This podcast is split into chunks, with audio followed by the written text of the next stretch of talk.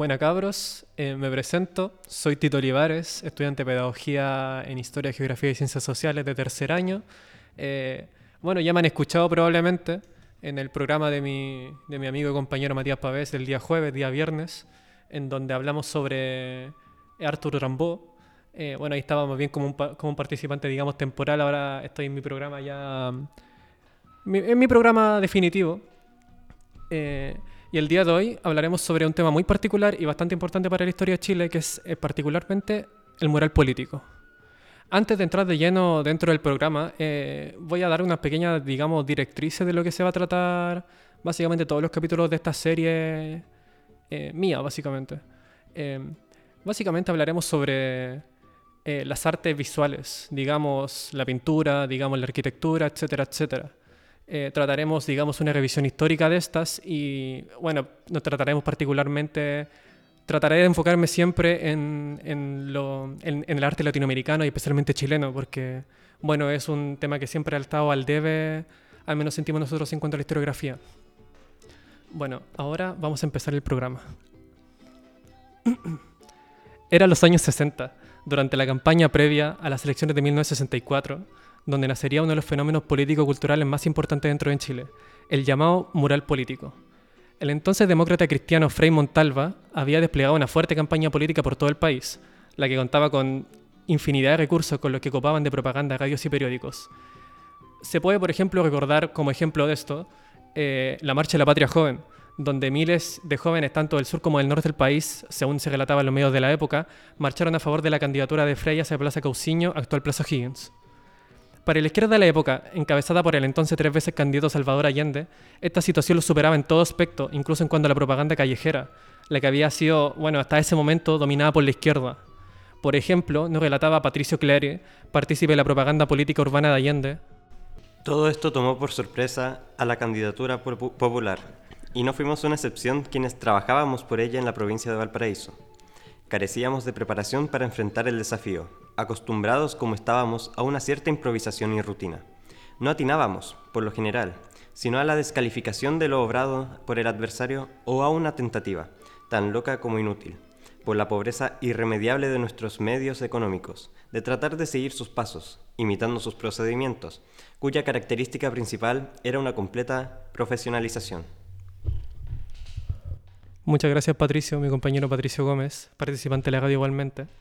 Bueno, según lo expuesto en la cita, se puede comprobar que básicamente esta situación lo sobrepasó totalmente. Su esfuerzo de intentar igualar la campaña Frey los hizo dibujar las tradicionales X de la campaña Allende, sobre todo espacio de manera impulsiva, incluso sobre eh, monumentos, edificios, lugares públicos,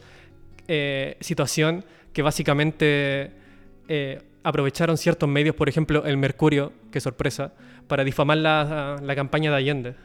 Fue en este momento, en este ambiente básicamente de incertidumbre, donde un grupo de pintores, entre ellos Jorge Osorio, Osvaldo Stranger y Patricio Clery, el mismo de la cita, oriundos de Valparaíso, tienen la idea de pintar directamente en los muros representaciones artísticas de las aspiraciones populares y las consignas de la época. Es decir, a través de esta idea se materializa por primera vez la idea del mural político. Este primer acto se realizaría en Avenida España, donde a partir de esto se realizaría una confrontación propagandística por parte de los entonces dos principales comandos de la época, Allende y Frey, eh, que en el caso de Allende reuniría a numerosos comités juveniles que participarían de esta nueva forma de expresión político-artística. De hecho, y según las mismas palabras del Patricio Clary, incluso el propio Pablo Neruda, que en ese entonces vivía en el Cerro Bellavista, reaccionó a esta situación, calificando el trabajo urbano realizado por estos brigadistas eh, de Allende como una bella acción policrómica. Y bueno, a pesar de que se dio toda una situación de fuerte campaña política por el, por el grupo de Allende, eh, la candidatura de Allende fracasó. Pero a pesar de eso, dejó la base preparada para lo que sería un fenómeno artístico nacional de masas que alcanzaría su plenitud muchos años después, bueno, en el 68 aproximadamente, con la instalación de diversos grupos que dejarían una huella hasta el día de hoy las brigadas muralistas. Podemos leer, por ejemplo, según un texto recopilado en el año 1988, las brigadas muralistas fueron la viva expresión de la vitalidad que atravesaba una juventud activa y creadora que vivía protagónicamente la agitación social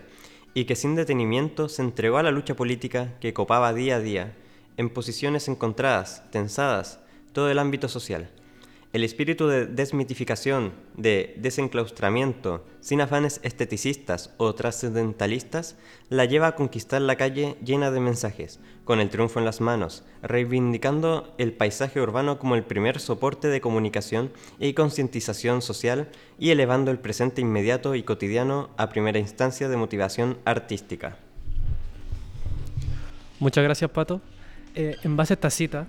y para referirnos a un caso específico, dentro de estas me centraré en una brigada particularmente, la famosa Brigada Ramona Parra. Esta brigada, que está activa hasta el día de hoy incluso, tuvo sus orígenes a partir de la realización del sexto Congreso de la Juventud Comunista de Chile, donde nació la idea de generar grupos que se dedicaran a la elaboración de propaganda.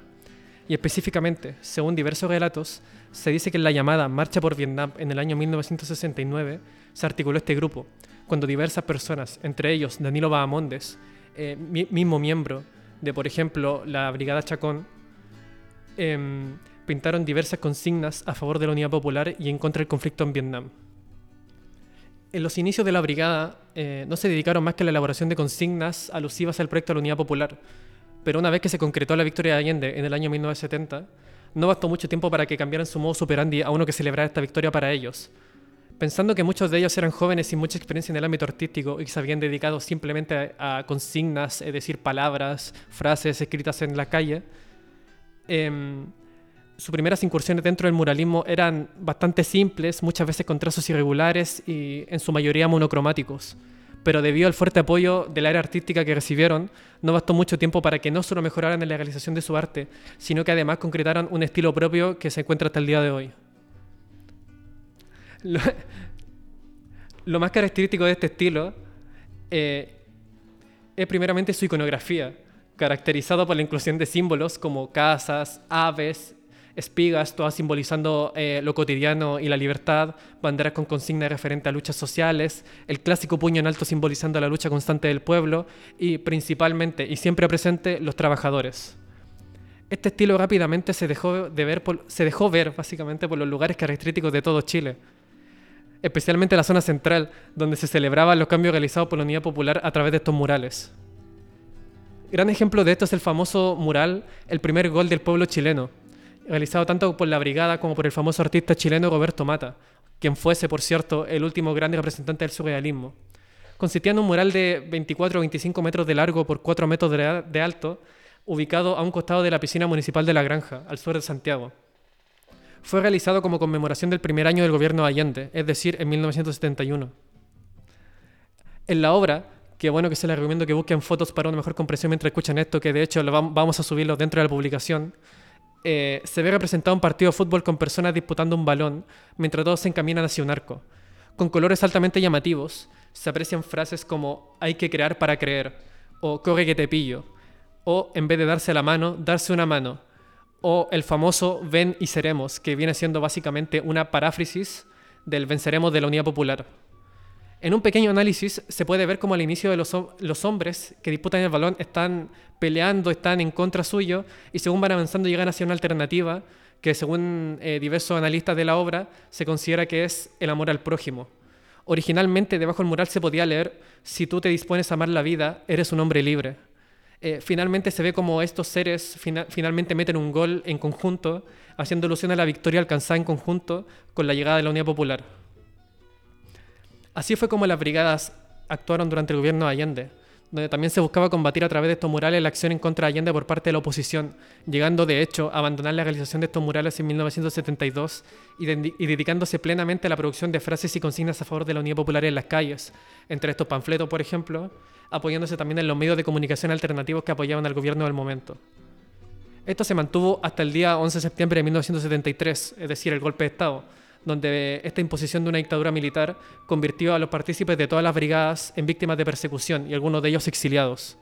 Sus trabajos anteriores fueron parcial o totalmente eliminados, como fue el caso de la obra anteriormente mencionada, El primer gol del pueblo chileno, el que fue tapado con capas y capas de pinturas. Su acción durante la dictadura se limitó a pequeñas producciones, es decir, folletos, panfletos, carteles, pequeñas intervenciones en lugares urbanos, etc. Y no fue hasta finales de los años 80, bueno, específicamente desde el plebiscito del 88, que los brigadistas pudieron retomar poco a poco los espacios urbanos. Y una vez que se recuperaron estos espacios urbanos, eh, la brigada mantuvo una presencia sutil pero permanente dentro de las ciudades, siendo eterna permanencia dentro de los lugares artísticos de la zona central, específicamente Valparaíso y sus alrededores. Ejemplo de esto, de esto hoy se puede ver en los liceos artísticos. Por ejemplo, el liceo artístico Guillermo Gronomeyer de, del centro de Quilpué, el que cada tanto sus paredes exteriores se dejan ver murales con el sello característico de la brigada, pero realizada tanto por los alumnos como profesores de la misma escuela. Para terminar, eh, también quiero dar un ejemplo, mm, digamos, más bien personal y local de la ciudad de Quilpué, que es el caso de un mural dispuesto en el sector de Belloto 2000, específicamente en la intersección de la calle El Ocaso con Avenida Los Carreras, donde se encuentra un mural con el estilo propio de la famosa brigada, realizado por gente del Centro Cultural Roberto Mata en este caso, mural que, para ser específicos, tiene, elementos como palafitos sobre el mar, hojas, pájaros, obviamente todo esto con los llamativos colores característicos del estilo brigadista, con los trazos y, y lo principal de este mural, el fallecido Joaquín Figueroa. Este mural fue realizado con objeto de recordar a Joaquín Figueroa, el pollo, como le decían sus amigos, mi cuñado y mi hermana entre ellos, quien tuvo la mala suerte de contar desde muy joven con un cáncer muy agresivo, que hizo que requiriera tratamientos muy costosos, entre ellos un trasplante de médula. Trasplante que en el Servicio Público de Chile solo es parcialmente cubierto una vez, situación que hizo que, cuando hubo una segunda recaída de la enfermedad, Joaquín y sus cercanos tuvieron que buscar alternativas como el viajar a otro país para poder seguir el tratamiento, ya que no contaban con los fondos suficientes para entrar al servicio privado en Chile. Joaquín siempre fue un joven activo en cuanto a lucha social se refería, Participó activamente en manifestaciones, se ofreció a enseñar sobre educación cívica a jóvenes en épocas como el gobierno Bachelet y de reforma, hizo proyectos de reforma de Bachelet, digo, y siempre tuvo una gran empatía por las causas sociales. Joaquín lamentablemente en 2017 fallece y para recordar su memoria y su persona se realizó un mural en una plaza que lleva su nombre, hoy modificado eh, a diversas vandalizaciones que sufrió, eh, donde se pueden apreciar el estilo clásico de las brigadas. En este lugar se podía leer no quiero que lloren mi caída, quiero que se indignen por ella, que se enerven con cada injusticia que presencien y en cada puño en alto, y en cada voz alzada estaré luchando. Muchas gracias. Bueno, para finalizar el programa, invitarlos claramente a participar activamente en las redes sociales, eh, seguirnos en Instagram, radio-396. Eh, eh, bueno, básicamente si tienen cualquier consulta, si quieren de hecho participar dentro del mismo proyecto, pueden consultar tanto a mí, Tito Olivares, a Matías Pavés, Patricio Gómez, Vicente Martínez, a cualquier participante, a Mariana Tavernini, o hablando directamente por, por las instancias de comunicación, digamos, eh, vía redes sociales. Eh, y nada, los dejo invitados a seguir escuchando los demás programas. Gracias por escucharme y buenos días, buenas tardes, buenas noches. Saludos.